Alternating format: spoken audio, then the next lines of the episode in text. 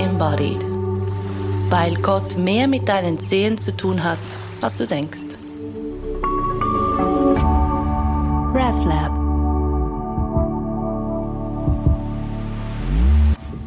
In dieser Folge möchten wir über einen Teil unseres Titels sprechen, und zwar über den Körper, über das Embodiment und schauen, welche Körpervorstellungen, welche Körpergeschichten, die wir uns so erzählen, für uns stimmig sind und welche eher nicht.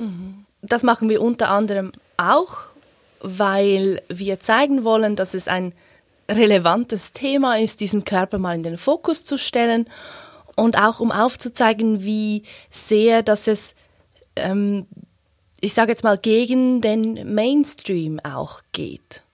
Beginnen wir doch beim Mainstream und tauchen wir dann ein in die Tiefen der Philosophie und der Theologie. Genau. Krankheitsbild Nummer eins, ähm, verspannter Nacken, ähm, Schlafstörungen, ähm, Ruckenweh. Ruckenweh, alles, was irgendwie klemmt und drückt im Körper.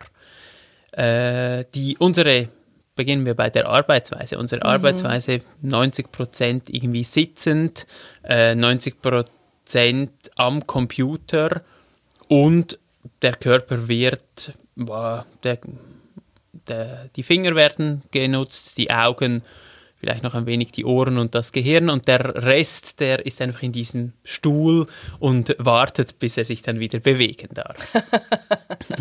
Ja, ja. Und dann die andere Seite, das Fitnessstudio, der äh, Bewegungsdrang, der dann sehr häufig einfach über den Kopf gesteuert ist, im Sinn von ähm, mehr Muskeln, schlanker, schöner und nicht unbedingt ähm, vom Körper herkommend, sondern eher als Neujahresvorsatz, der dann über das Gehirn irgendwie den Körper zwingt. Ja, dazu gehört auch, zu diesem Fitnessaspekt gehört auch, man weiß ja inzwischen schon, dass Bewegen noch gut wäre. Man weiß ja auch, dass dieses Yoga noch gut wäre. Und viele haben auch schon mal gehört, Meditieren sei noch gut. Aber was du beschreibst, ist eben, dass ähm, nicht der Körper selber darf sagen, ich will, sondern eine andere, mm, kann man sagen, Entität. Hm, Oder ist das komisch? ja. Nein, eine andere Entität gibt den Befehl. Es gibt Ja. da diesen äh, zum Teil sehr tyrannischen Befehlshaber, oft sitzt er im Kopf und der diktiert. Genau. Und ich denke, so als Zeitansage ist es ja auch, ähm, oder wird es noch verstärkt durch das, dass wir virtueller werden, dass unser Leben vereinfacht wird, aber auch gesteuert wird durch, durch Algorithmen, durch, das, ähm, durch alles, alles Digitale, alles Computerisierte. Und dort ist natürlich der Anknüpfungspunkt der Gedanke und nicht ähm, das Gefühl, die Füße, der, der Körper, sondern es wird ähm, ent, entkörpert, das Ganze. Ja. Und dazu kommt noch, dass die Stille, von der wir jetzt schon ein, zweimal gesprochen haben, in, in unseren Augen und auch in der, den Augen der Tradition eben etwas ist, das nicht mit dem Gedanken und dem Kopf zu tun hat, sondern dort entsteht eigentlich eher das Karussell, das Drehen, das Kino der, der Gedanken und dass die Stille eher etwas, etwas Körperliches ist, etwas, etwas ähm, Leibliches.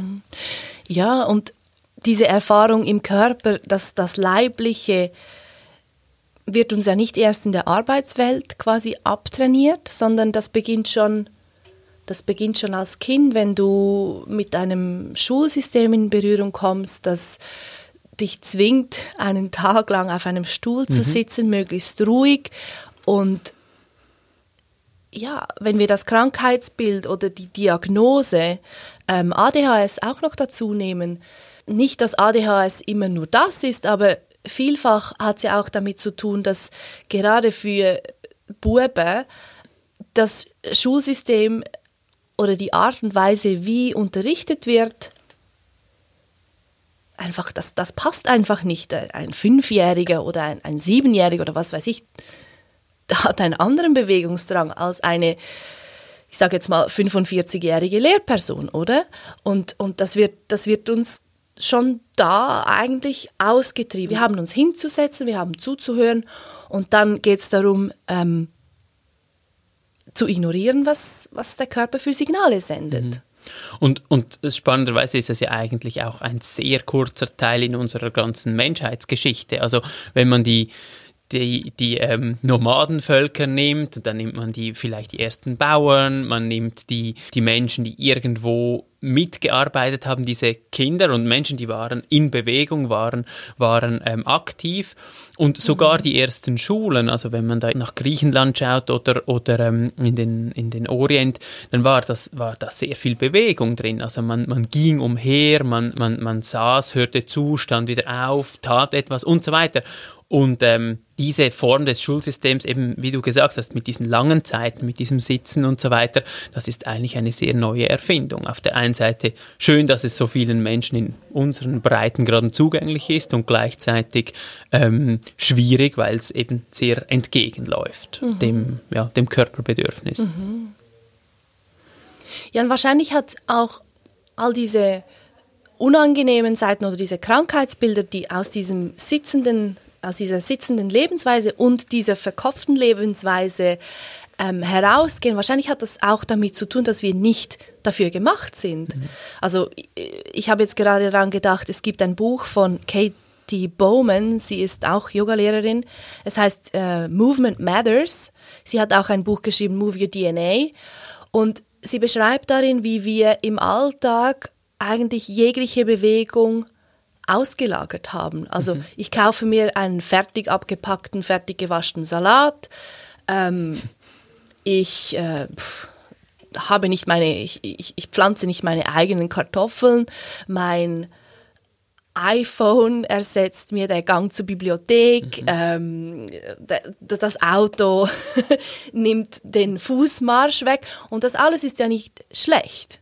Es heißt einfach, unsere Neandertaler-Programmierung, die wir ja immer noch haben. Das ist so, ja, unsere Neandertaler-Programmierung oder der Steinzeitmensch in uns, was nicht einfach eine Behauptung ist von mir, sondern wenn wir den ältesten Teil vom Gehirn anschauen, das limbische System, das ist immer noch, das ist immer noch dasselbe. Und das ist nicht gemacht dafür, ähm, sich nicht zu bewegen. Und ich denke, das ist, ist wunderbar, dass man jetzt so in diesem Kontext, auch weil du so in der Geschichte noch zurückgeschaut hast, könnte man wie sagen, ja, was ist denn das für eine Erzählung? Eine Form dieser Erzählung ist eben, dass es eine Trennung gibt zwischen unserem Kopf, unserem Geist, unseren Gedanken mhm. und dem Körper. Mhm. Und diese Trennung ist dann auch meistens mit der Abwertung des Körpers geht die einher. Mhm. Ja, und wo, woher, woher kommt das? Woher kommt diese Abspaltung zwischen, da ist ein, ein, ein Fleischhaufen und der wird dann gesteuert von einem allmächtigen Gehirn oder einer allmächtigen Ratio.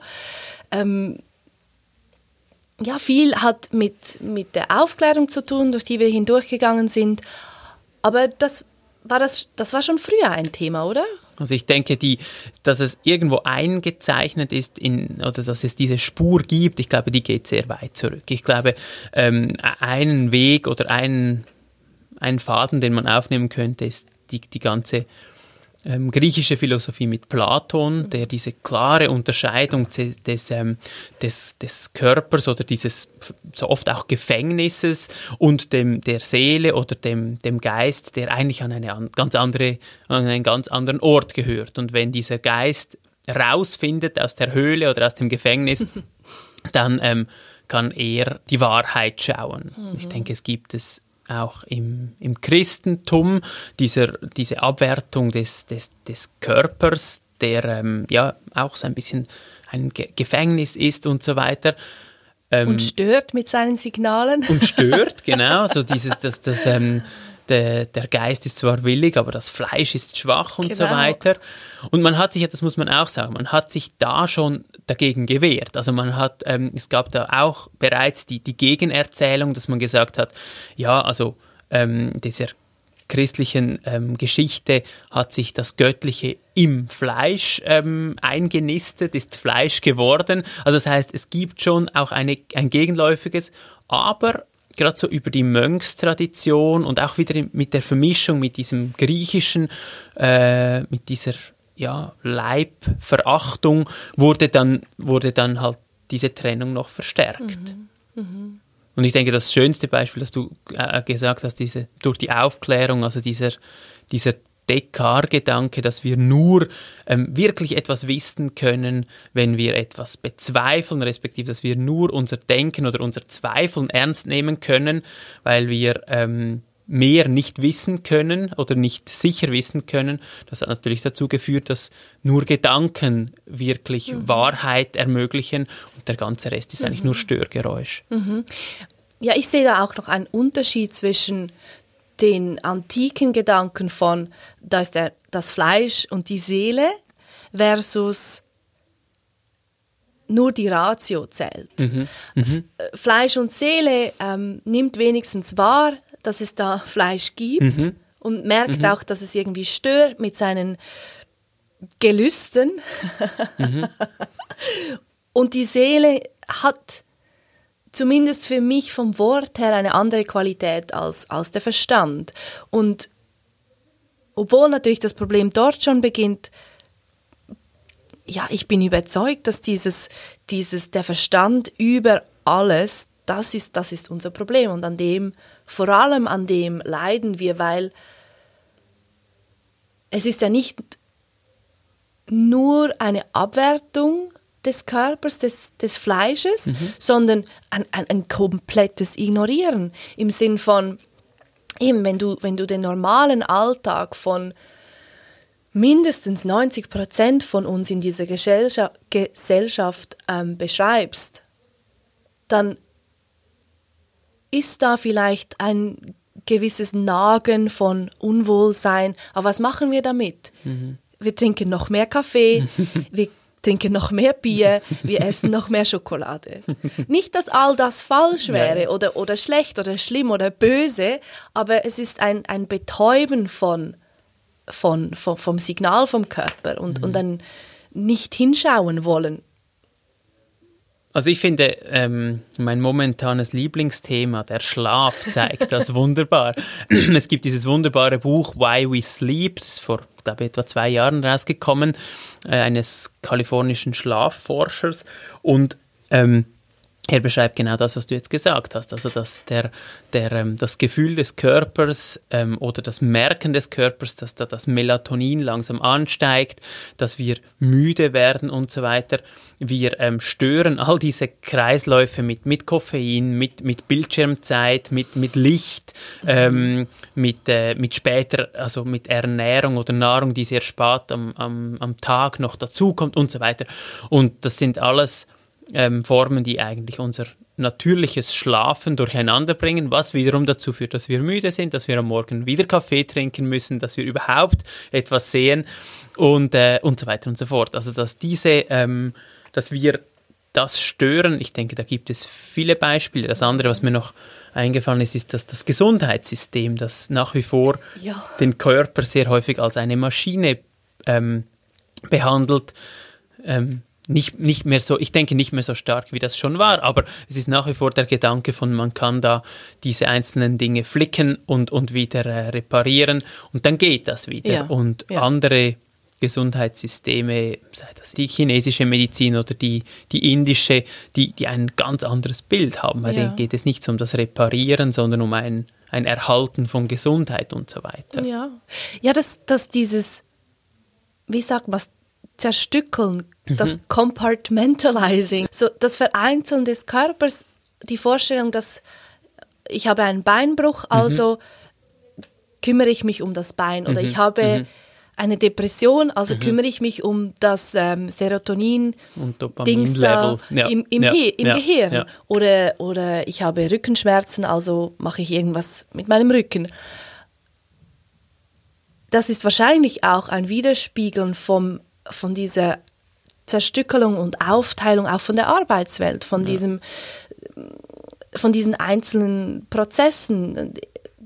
Jemand macht nur das und die andere Person macht nur das und am Schluss gibt es ein Ganzes, aber es sind wie so diese einzelnen Prozesse, die zum Ganzen führen und die als Einzelnes gesehen werden. Vielleicht habe ich auch nicht recht, aber das ja. habe ich jetzt gerade, ist mir durch den Kopf gegangen, dass das natürlich durch die Industrialisierung und alles sich wahrscheinlich auch in unserem Menschenbild und, und, und Medizin und so weiter widerspiegelt. Mhm. Also ich denke, ich, ich denke, beim, wenn man ein Auto repariert und die, die Räder kaputt sind, muss man eigentlich die Scheinwerfer nicht groß anschauen, weil die Scheinwerfer sind nicht ähm, mit den Rädern irgendwie direkt verkoppelt. Wenn ja. aber beim, beim Mensch ähm, dasselbe Bild angewendet wird, dann, dann stimmt es einfach stimmt, nicht, weil, ja. weil die Verbindung, wie du sagst, ähm, auch über Dinge laufen, die wir nicht in der ersten Linie so wahrnehmen, weil wir einfach erstens komplexer sind mhm. und weil einfach die, die Flüssigkeiten, die, die, die Nerven und die, die, die Dinge, die wir im Körper haben, anders verbunden sind als ein Auto mit Rädern und, mhm. und Scheinwerfern. Mhm. Ja, ich sage gerne im Yoga, wir sind nicht Lego-Mandli ja. zusammengesetzt aus einzelnen Legosteinen, sondern es ist ein ein ja. Ding, ja. das atmet und sich bewegt und, und, und lebt. Ja, ja, ja. Und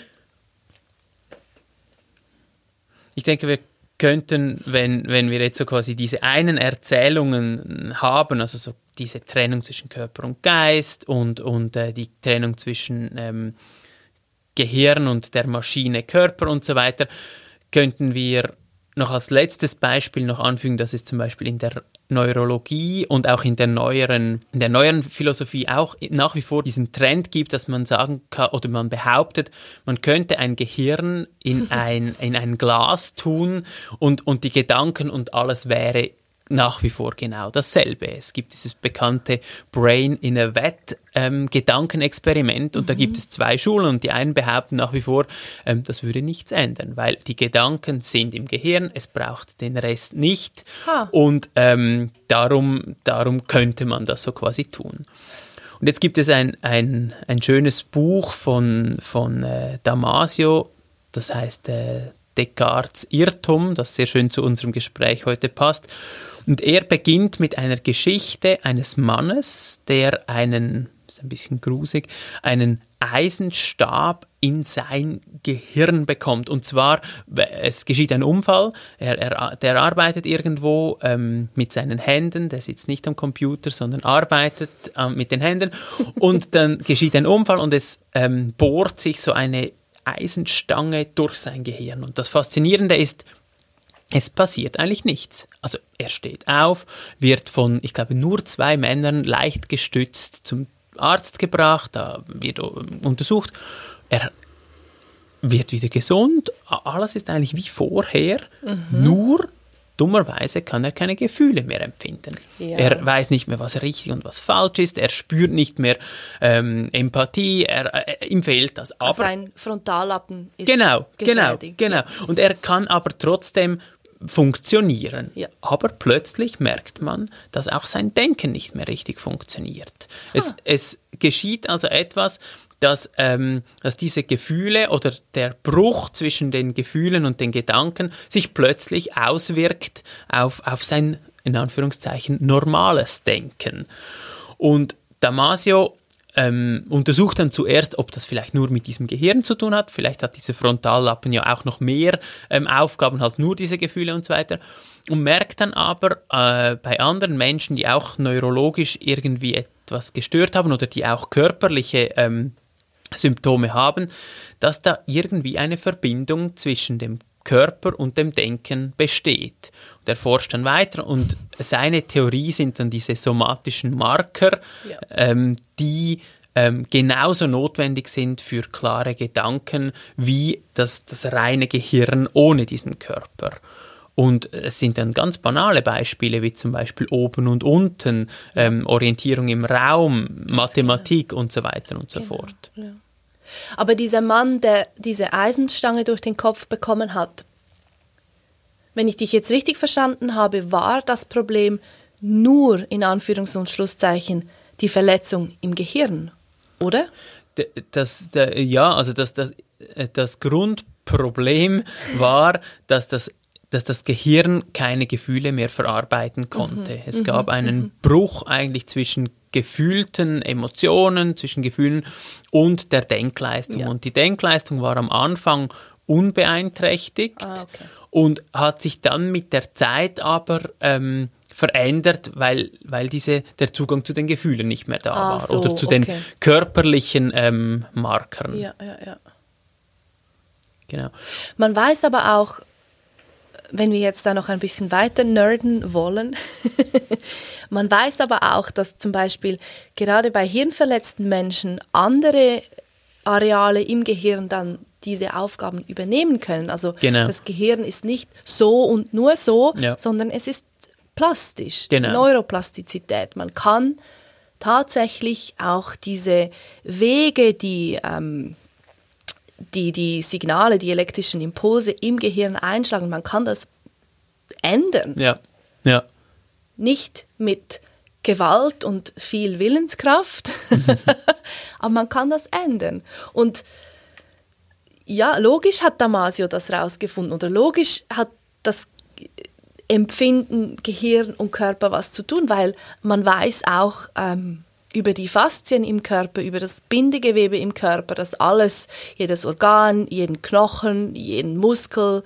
ähm, so wie einpackt und, und dann auch verbindet, das hat ganz, ganz viele Nerven. Also über, über dieses Netzwerk werden genauso viele Signale zum Gehirn gesendet wie über ähm, das andere Dings da.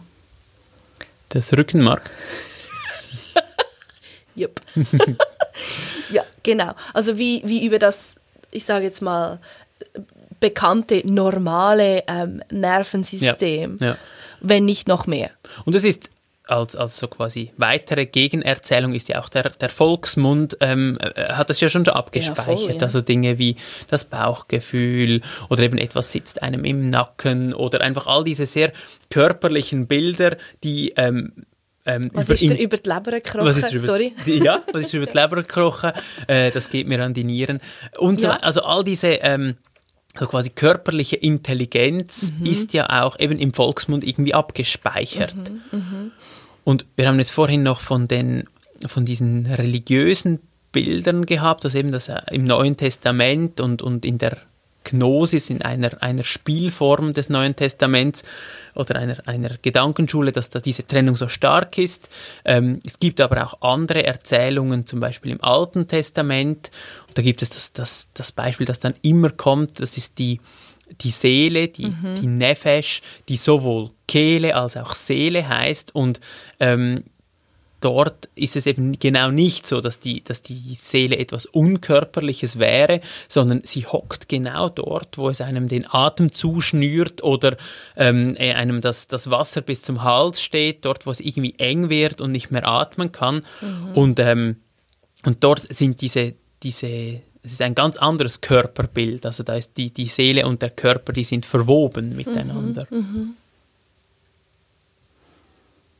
Ja, jemand hat letztens zu mir gesagt, der Hebräer, der denkt nicht mit dem Kopf, sondern mit dem Herzen. Ja. Also der Sitz Ja. vom Denken ist im Herzen. Ja. Wie sehr das stimmt und wie sehr man das mit, mit, mit alttestamentlichen Texten so äh, belegen kann, das weiß ich jetzt nicht. Das habe ich mir nicht angetan. Das habe ich nicht ähm, recherchiert. Aber was ist mit diesem Ruach? ja. Was ist, das ist der Atem. Das ist der Atem und aber auch der, der Geist, die Geistkraft. Es ist eigentlich der, das, was, ähm, was in der, im Neuen Testament dann so quasi de, das Pneuma, der Heilige Geist ist oder die Geistkraft. Und gleichzeitig ist es aber auch das, was dem Menschen eingeblasen wird, ähm, de, als, als er geschaffen wurde. Das finde ich mega, mega spannend. Sorry. In einem der Schöpfungsberichte im Alten Testament, eben wo da erzählt wird, wie, wie, wie Gott den Menschen macht und so weiter, dann ist nicht das heilige Gott, das Göttliche, setzt nicht die Seele in den Menschen, sondern die Lebenskraft.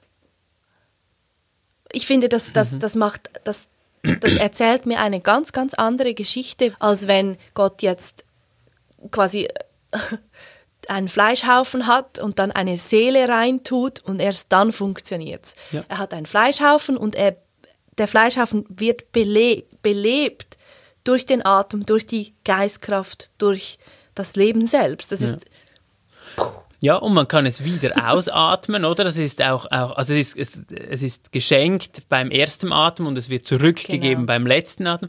Und es ist ja noch, noch, auch noch schön, weil er macht, er, er bastelt ja da, oder sie bastelt ja da nicht mit Fleisch, sondern sie bastelt eigentlich mit Lehm, mit Dreck. Und, und äh, der Körper, der dann auch wieder zu Dreck wird, mhm. zu, zu, zu Erde, ähm, ja, das, das löst sich dann wieder auf. Und er, er ist so quasi so lange ähm, lebendig und ein, ein lebendiger Leib, wie da ähm, Atem drin ist. Genau. Ja. ja. Ja. vielleicht können wir von da aus zu unserem Körperbild, zu unserem stimmigeren, auch Menschenbild ähm, übergehen, weil für uns anhand von, von diesem Gott bastelt mit, mit Dreck, mit Lehm, kann man auch ableiten, dass wie für uns ein, ein Menschenkörper, ein Tierkörper, ein Tisch, ein Stuhl, die Erde, der Dreck, letztlich alles dasselbe ist. Es besteht alles aus Energie, aus Atomen und kann so aussehen, als hätte es eine bestimmte Form. Mhm. Und für uns heißt es dann nicht, dass die jeweilige Form ähm, ja, log ja, logischerweise heißt es für uns nicht, dass die jeweilige Form oder auch der Körper ähm, unwichtig wäre. Im Gegenteil, es ist so ein, ein Staunen auch darüber, ein, ein Fasziniertsein davon und dem so gut Sorge tragen wollen wie möglich. Mhm. Oder hast du da einen ganz anderen Zugang dazu? Ähm, ich verstehe noch nicht ganz der, der, der, den springenden Punkt. Also okay. ich finde, ich, ich finde, äh, also ich bin, bin sehr mit dir einig, dass, dass es ähm, dass diese Lebendigkeit des Körpers als Ganzes wichtig ist und nicht eine Trennung zwischen so quasi Seelenkügelchen und, ähm, und, und, und Körper außen, also so, so das, was man ja dann auch kennt, eben mit, man muss den Körper abtöten oder ja. man muss irgendwie den Körper quälen, damit diese Seele endlich frei wird ja. und so. Ähm, das, ähm, da, also, ja, da kann ich nicht sehr viel damit anfangen. Ich denke, das ist auch ein, ein sehr einfach oder ein sehr simples Bild. Ähm, und, und, und trotzdem ist es sehr, wie wir am Anfang gesagt haben, sehr auch bestimmend für unser, unser ganzes Leben. Oder? Ja. ja. Aber was, was macht dir noch nichts, was geht dir noch nicht so ganz also ich habe einfach deinen Punkt noch nicht verstanden. Mein Punkt? Ja, sag noch Ich mal. wollte einfach eine Überleitung machen vom alttestamentlichen Schöpfungsbericht zu ja. unserem Bild. ja, sag mal, was, was erzählen wir uns dann, äh, was, was ist unsere Körpergeschichte oder deine Körpergeschichte besser? Ja, eigentlich das, was ich versucht habe zu beschreiben. Sag noch mal. Ausgehend davon, ja, ja, so wenn ich, meinen, wenn ich meine Perspektive ganz weit aufmache, wenn mhm. ich hinauszoome, dann ist alles, was ich wahrnehme, letztlich eine Ansammlung von Atomen. Das nimmst du so wahr? Ja, nicht über den Sehsinn, aber als gefühltes Erleben. Es ist eine Ansammlung von Atomen, letztlich Licht, letztlich Energie, whatever, mhm. Stille, Gott, e, egal so wie du das in sagst. allem, genau. durch alles. Ja, gut. Aber es kann sich, es kann Häufchen bilden mhm. und dann ist da ein Tisch. Dann ist da ein Patrick. So, da okay. ist dann ja, eine okay. Deborah. Ja, okay je mit ihrer individuellen Ausprägung, ähm, mit ihrem eigenen Gu, wie ich gerne sage. Jawohl. Und wenn wir das so sehen oder verstehen, dann bekommt alles auch wieder einen anderen, wie soll ich sagen, hm, dann hat das ja alles eine, eine heilige Qualität. Dann hat auch der Körper diese heilige Qualität als auch schon nur alleine als Fleischhaufen will ich dem dann so gut Sorge mhm. tragen wie nur möglich. Und damit ich das tun kann oder damit das überhaupt möglich ist, muss ich ihn hören, den Körper. Mhm. Also du würdest sagen, wenn ich da noch einmal nachfrage, ja, unbedingt. dass ähm, diese Belebung des Körpers, die wir besprochen haben vom Alten Testament her, eigentlich nur ein kleiner Teil ist, sondern man könnte sagen, die Belebung der, des, von allem, was ist, ist eigentlich damit gemeint. Also es, es, es ist wie in, wenn man bei diesem Bild bleibt, mhm. dieser Ruach oder diese mhm. Ruach, ähm, die, die, die durchfließt alles oder ist in allem ähm, oder ist, ist so quasi wie die Grundsubstanz und aus dem werden dann, ähm, wird dann, ähm, verfestigt sich das dann. Ja, irgendwie schon. Und also für mich ist der, der diese Erzählung, wie, wie Gott die Welt geschaffen hat, jetzt von dieser Perspektive aus, von diesem Punkt aus überhaupt nicht problematisch. Es ist so, mhm. ja, es, es, widers es widerspricht sich irgendwie nicht. Mhm. Mhm. Unser? Unser, ja, unser, unser Philosophielehrer hat im, im, im Gymnasium hat er einmal der vom geronnenen Geist gesprochen. Und das ist so dieses, dieses Idealismuskonzept, dass eigentlich die, diese Verfestigung ist eigentlich ist es Energie, Gedanke, es ist eigentlich sehr feinstofflich mhm. und, und, und verfestigt sich aber mhm. ähm, in, in eben Tischen, Stühlen und so weiter. Genau. Und, ja. ja. ja.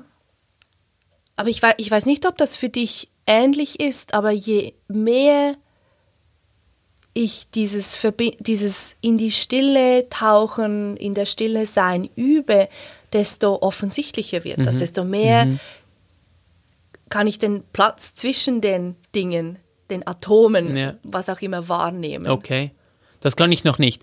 Ich bin, ich bin glaube nicht so talentiert oder, oder begabt in diesen, wie sagt man dem, so quasi die Wahrheit zu sehen. Bei mir wirkt sich die Stille ähm, banaler aus, glaube ich. Also ich, ich, ich, ähm, ich werde nicht so feinfühlig für das Reale oder wie es wirklich ist. Das, das habe ich nicht so. Ich habe von vielen anderen schon gehört, die so, ähm, jemand hat mir mal erzählt, er hätte ein ganz tiefes Erlebnis gehabt und da war wie so, er, er konnte wie sehen äh, ähm, oder wahrnehmen, wie sich die ganze Welt aus, aus Energie zusammensetzt. Also so ein, ein sehr, ähm, mhm. er hat erzählt, er war da, ich glaube, irgendwo in New York und hat das wirklich so in einer Bar hat es ihn so angesprungen. Und das war, war für wow. ihn ein, ein, ein, ein, ein ich glaube, prägendes Erlebnis. Ja, und ich, ja, ich ja. habe das nicht so. Aber ähm, das ist ja das, was, was in, in sehr vielen ähm, Traditionen und auch Geschichten so erzählt wird, dass Menschen wie auch äh, vielleicht dahinter sehen oder, oder sehen, was... Ähm, aus was das alles gemacht ist, so ein bisschen dieser, dieser Matrix-Effekt mhm, ja, genau. zu sehen, okay, wir nehmen das so wahr, aber eigentlich ist es so und so. Und äh, ja, ich finde, das ist, äh, oder, und ich glaube, das hat sehr damit mit, mit dieser Übung und mit dieser, mit dieser Stille zu tun.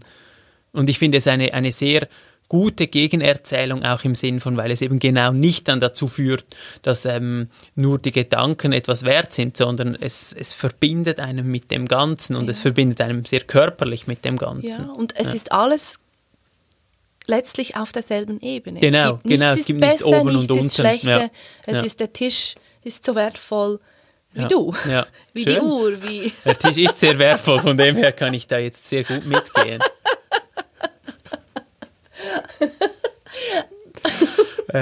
was, wie ist das denn für dich? Was macht es, was macht es aus, dass du sagst, der Körper ist nicht gesteuert von einem Gehirn? Gibt es da ein mhm. bestimmtes Erleben dazu, eine bestimmte äh, Erkenntnis? Ich denke, es gibt so auf der ganz persönlichen mhm. Ebene das, was, was ich so das Erwachen des Körpers nennen würde. Also das hat, äh, ich glaube, das ist sehr ähnlich bei, bei uns, wir haben da auch schon drüber gesprochen, mhm. dass mit, mit Übung, mit, mit, mit, sei das Körperübung, Yoga, Meditation, Tai Chi, was es da alles gibt, sich plötzlich zeigt, dass das ähm, das Körperliche eben nicht gesondert ist und dass dieser Split, Mind-Body-Split, dass der eigentlich künstlich und nachträglich ist mhm. und das ist ein Weg, zurückgibt, auch in, in ein, ein sehr kindliches Erleben des Körpers. Und ich denke, ähm, das ist so für mich ähm, das, die eine Ebene. Eine andere Ebene ist für mich die, die Beschäftigung oder das Abarbeiten ähm, mit dem Kopf an diesem Thema, also das, was wir von, von Descartes oder diesem Unterschied zwischen Körper und, und, und, und Kopf oder Geist besprochen haben. Da habe ich mich ähm, ein wenig eingelesen, eine Zeit lang in diese Themen äh, in die Philosophie, die sich da vor allem in den 60er Jahren sehr damit ähm, daran abgemüht hat, also so die, die Phänomenologie, die dann aber vor allem mit Merleau-Ponty und Waldenfels in Deutschland, das waren alles Menschen, ähm, die haben die haben genau wie wir diese Trennung als zu banal oder einfach nicht gefühlsmäßig auch nicht als stimmig ähm, empfunden. Und von Merleau-Ponty gibt es ganz, ganz schöne Aufsätze, bei denen er sehr genau hinschaut, bei denen er zum Beispiel ähm, sagt, dass der Raum etwas ist, das durch den Körper entsteht. Also das ist ja. ähm, äh, auch so im Nachklang von, von Heidegger und, und Husserl, dass er sagt, ja, wenn wir uns ausstrecken und wenn wir uns im Raum bewegen, so entsteht Raum und wir sind nicht in einer Box drin, und sind als Körper so quasi eine Kugel in der Box, sondern wir schaffen den Raum auch mit, mit unseren Sinnen, weil wir yep. ähm, eben, äh, wir haben vorhin gesagt, oben und unten, es gibt nur oben und unten, weil bei uns der Kopf oben ist und die Füße unten, weil da Schwerkraft ist und wir uns dazu verhalten und so weiter. Mhm, das, mhm. das, oder er hat ein sehr schönes Beispiel vom Blindenstock ähm, bei dem der Körper eben dann nicht bei der Hand endet, sondern am Ende des Stocks. Es gibt ja dieses spannende Phänomen, dass wenn wir mit einem Stock auf eine Wand ähm, schlagen oder eben mit dem Blindenstock am Boden ähm, den, den am Boden bewegen, dass wir den Boden spüren. Und wir sind, ha, mit, mit, unserer, wir sind mit, unseren mit unserer Hand ja nicht am Boden, sondern der Stock ist am Boden. Und trotzdem haben wir über den Leib die Fähigkeit, unser Empfinden auf, den, auf diesen Stock auszudehnen. Und das wäre ja nicht möglich, wenn wir so quasi eben nur Körper wären, der bei den Fingerspitzen aufhört. Solche, solches genaues Hinsehen war für mich auch sehr spannend, um zu merken, ah, es ist, die Geschichte ist eben nicht so simpel mit, mit, mit äh, Gefühl, Kopf und Körper, sondern Nein. es gibt da ähm, eben der, der Leib ähm, der auch eine Intelligenz hat, der auch ein Empfinden hat und der, der ähm, ja, ähm, zu einem gewissen Punkt denken kann oder äh, zum Teil die Voraussetzung für das Denken überhaupt erst liefert. Mhm, ja. Mhm. ja, und ja, du sagst, es ist nicht so simpel, man kann das nicht so auseinanderbrösmeln macht einfach auch keinen Sinn, weil wir es so deutlich anders erleben. Eben das Beispiel mit dem Stock. Mhm. Ja, voll. Mhm. Und, und es ist auch nicht, oder wenn du sagst, der Körper oder, oder wir enden nicht in den Fingerspitzen, sondern da ist wie so ein Energiefluss rundherum. Und das klingt total esoterisch und irgendwie komisch, aber es ist extrem, ähm, ja, wenn, wenn wir uns darauf einlassen, auf dieses Abenteuer und die Aufmerksamkeit wegbringen vom Gedankenstrom in den Körper, dann ist das so deutlich spürbar, dass die Hand nicht an den physischen Grenzen endet, ja. Was will man da noch mehr sagen? Ja, und, und ich denke, man, also du hast gesagt, eben, dass die Gefahr ist ja dann immer eben, dass es esoterisch klingt ja. und so. Aber ich glaube, es ist mit, mit so Wörtern wie er oder sie hat Ausstrahlung oder es ist eine Atmosphäre in diesem Raum. Ähm, es ist ein, ein, ein Ort hat einen gewissen Geist mhm. und so. Ähm, ich, ich glaube, das ist schon, also das sind Phänomene, die man, die man kennt und die, wenn man sie, wenn man sie ähm, dass die, die, Gefahr dann besteht, dass es esoterisch klingt, hat mehr damit zu tun, dass wir uns dem vielleicht nicht mehr so bewusst sind. Aber mhm. ähm, ich meine, der Körper, das, also ganz banal, der Körper ist nicht an der Membran fertig. Mhm. Ähm, wenn man mit jemandem im Tram sitzt, der äh, vergessen hat, Deodorant am, am Morgen dran zu tun, merkt man, dass der Körper einfach nicht unter der Achsel endet, sondern der der geht weiter. Und, und, und, und so wie, oder eben, ja, ja. dass das Thema von äh, jemand strahlt etwas aus und, und so weiter, das ist, ähm, das ist komplexer als nur ein, ein, ein festes Fleischding, das dann einfach aufhört, oder? Und ich glaube, ich kenne mich da nicht so aus, aber ich glaube, man kann dieses Feinstoffliche sogar ein, ein Stück weit messen, ähm, indem man, indem man ähm, ja, ähm, um den Körper herum merkt, wie etwas sich ausdehnt oder nicht. Und ich denke, Wärme ist ja auch so etwas, oder? Ganz dass genau. wir Wärme abgeben als, Genau. als Körper. Genau. Und mit dieser Sicht auf den Körper sind wir nicht alleine zum Glück und wir haben es auch nicht erfunden. du hast äh, eingangs erwähnt, eben, es gibt zum Beispiel die chinesische Medizin, die das Ganze etwas anders sieht, auch das Ayurveda und die ähm, Philosophen aus den 60er Jahren, die haben das auch ähm, als nicht stimmig erachtet. Wahrscheinlich haben sie es auch für sich selbst in ihrem eigenen Körper irgendwie sehr unangenehm erlebt und auch darum vielleicht in diese Richtung gedacht, geforscht, wer weiß. Ähm, was mir dazu auch in den Sinn kommt, sind die verschiedenen Schichten aus dem Yoga, dieses Denken von ein Mensch besteht aus, oder wahrscheinlich, ja, ein, ein lebendiges Ding, vielleicht auch ein Tisch, das weiß ich nicht, wie die Yogis das sehen. Ein Mensch besteht aus fünf Schichten, fünf sogenannten Koshas. Und die erste Schicht ist der Körper, das Materielle, das Essen und so weiter. Sie nennen das Annamaya Kosha. Und dann geht es weiter und interessanterweise ist das nächste, also die e- erste Schicht ist der Körper, das nächste ist die Energie, Ja, ja, Prana. ja. Pranamaya Kosha. Und erst dann kommt Mind, erst dann kommt der Geist. Okay. Finde ich mega spannend. Dann kommt der Geist, ähm, wie war das nochmal? Manomaya Kosha, so das Denken. Und als nächstes gibt es dann diese, diese Weisheitsschicht, Janamaya Kosha nennen sie das, Weisheit oder auch die Fähigkeit zu unterscheiden, wahrscheinlich auch zu unterscheiden zwischen wahr und falsch. Wer weiß. Eine Weisheit, die eben dann nicht aus dem oder nicht nur aus dem Denken gespiesen wird.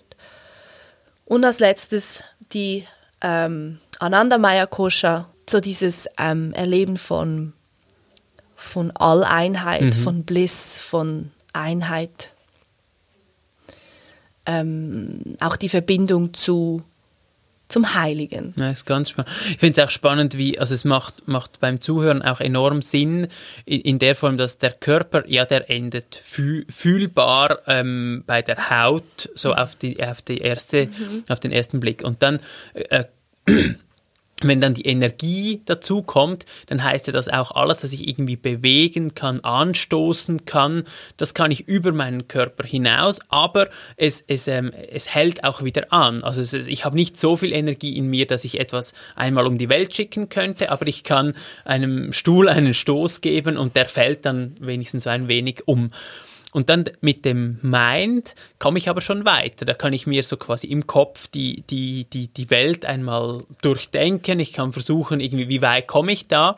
Und das, das hört dann aber auch wieder auf. Und, und dort ist so quasi dieser, dieser Weisheitsteil, der uns ja irgendwo, das ist ja ganz ähnlich in, in der jüdischen Tradition, Weisheit hat ja bereits etwas Göttliches. Das Ja. ist ähm, Geschenk, das ist etwas, das man auch nicht über sich selbst sagen kann. Wenn jemand über sich selbst sagt, er ist oder sie ist weise, dann lachen alle. Ähm, man muss das wie von jemandem zugeschrieben bekommen. Ähm, und also es, es hat so etwas Unverfügbares. Und dann die letzte Schicht, wie du sagst, mit diesem Alleinheitlichen, ähm, da ist dann nichts mehr außen dran. Da ist dann wirklich nur noch äh, ja, der, der Bliss. Finde ich, finde ich ähm, also man merkt einfach, dass, dass, dass das über Jahrtausende gereift ist und, um, und sich da Menschen ja immer wieder abgemüht und, und reingespürt haben. Und die, die Yogis sind ja auch nicht die einzigen, die das, die das erkannt haben, oder? Also es gibt ja aus allen religiösen, philosophischen, weltanschaulichen Traditionen gibt es ja, die, Leute kommen immer wieder auf ähnliche Erkenntnisse und die einen kommen auf die eine Erkenntnis, die anderen auf die andere. Ja. Immer wieder dieses Aufteilen der Traditionen in, in ähm, ja, was wir im Christentum kennen als Askese oder Mystik. Ja. Aber ich finde, Oder würdest du das? Ja. Nein, nein. Aber was ich ganz spannend finde, also da bin ich jetzt noch so dran gehängt, dass wir in unserer Tradition einfach alles nach innen verlagern. Der Seelenfunke ist etwas, das wir in uns haben. Ja. Wir haben diese, äh, die, die Kugel ähm, in uns. Es ist immer so, ähm, der, der, die Heilige Geistkraft, die, die kommt in uns. Das ist, wir verlagern alles nach innen mhm. und haben aber parallel dazu in unserer Welt einen starken Blick nach außen. Also Stimmt, so, ja. so, so die ganze Wissenschaft, da geht es immer um dieses Außen. Und umgekehrt dazu in dieser Yoga-Tradition oder auch im buddhistischen ist der Blick stark nach innen oder war sehr lange nach innen. Und die haben das aber nicht innen verortet, sondern haben es nach außen genommen. Ja. Und, und ja, ich finde, dass, dass die Seele außen ist und dass eben, ähm, wenn jemand traurig ist äh, äh und, und das quasi eine, eine traurige Stimmung ist, dann ist ja das nicht etwas, das in uns hockt, sondern es ist ja eigentlich etwas, das sich zeigt. Das ist ja im Gesicht, es ist in der Haltung, es ist im Gefühl, das dieser Mensch versprüht und so weiter. Ja. Also äh, ähm, ja, das wie umzudrehen, das finde ich ganz spannend. Das habe ich so auch nicht gewusst, dass das so ja eigentlich komplett anders ist als in, mhm. der, in der westlichen Tradition. Ja, manche von uns, die sind einfach, die kommen so in diese Welt ähm, mit der Fähigkeit, Dinge wahrzunehmen. Oder du sagst, Traurigkeit ist nicht in einem Menschen drin quasi ähm, einge, wie sagt man, eingekapselt. Eingekapselt oder, ja. oder, so, sondern das, das nimmst du wahr. Ja. Nicht alle ja. nehmen das wahr, aber wenn man etwas feinfühlig ist, dann, dann ist es so deutlich spürbar, dass eben. Und was mir jetzt auch in den Sinn kommt, was sicher dann noch Stoff für eine weitere Folge sein kann, ist dieses, es geht nach innen, aber dann von innen wieder weit mhm, nach außen, mhm, so dieses mhm mhm. in sich hineinfallen und dann aufgehen. Ja, ja. in allem drin. Das, und das finde ich ganz wichtig, auch so dieses, wenn wir jetzt über, über unsere unser Erleben, unsere Erfahrung, unsere Meinungen, Ansichten sprechen. Es geht nicht um eine Nabelschau von mhm. uns beiden. Mhm. Es hat immer auch eine starke Komponente von Gesellschaftskritik, von wie wünschen wir uns die Welt, etwas naiv gesprochen, und, und wie können wir unsere, unsere im Körper erfahrenen Erkenntnisse auch wieder in die Welt hinaustragen. Hm, die Hoffnung auch, dass man, wenn man so quasi in sich hineinfällt, man durch sich hindurchfällt und nicht einfach dann so quasi in diesem abgekapselten Ding irgendwo landet. Ähm, zum Schluss okay. vielleicht noch das, das, das Bild, das ähm, äh, von, von Eckhart äh, so schön beschrieben wird von der Gelassenheit, dass die Gelassenheit sich zusammensetzt aus etwas loslassen, etwas gelassen haben und dann gelassen sein. Und gelassen sein meint sich in etwas loslassen, in, in, in, in etwas ähm, Größeres hinein loslassen und dass man dann aber nicht einfach auf den Boden klatscht, sondern dass man dann in diesem ganz Großen gehalten ist. Und das ja. ist genau das, was du beschrieben hast, dass man sich vielleicht durch sich hindurch, durch den eigenen Körper hindurch, plötzlich in einer großen Verbundenheit wahrnimmt mhm. und mhm. das dann auch irgendwie hoffentlich zu, zu Handlungen führt, zu was auch immer. Meister Eckhart und sein sich fallen lassen in Gott. Ganz ähnlich hat das ein buddhistischer Lehrer mal gesagt, Chogyam Trungpa, wenn ich das richtig ausspreche, man möge mir das verzeihen. Er hat gesagt, ähm, die schlechte Nachricht ist, dass wir uns in freiem Fall befinden und wir uns nirgends festhalten können. Die gute Nachricht dabei ist aber, dass es keinen Grund gibt, keinen Boden. Das heißt, äh, das ganze Üben ist ein Üben von Fallen. und wie dieses sich einrichten mit dem Unbekannten und Unvorhersehbaren. Wenn jetzt beim Zuhören Fragen, Anregungen, vielleicht auch Kritik, wer weiß, aufgetaucht ist, dann, dann schreibt uns doch bitte auf deborah.sutter.reflab.ch. Deborah hat ein H am Schluss und Sutter 2T. Wir freuen uns auf alle Rückmeldungen und bis zum nächsten Mal. Merci vielmals. RefLab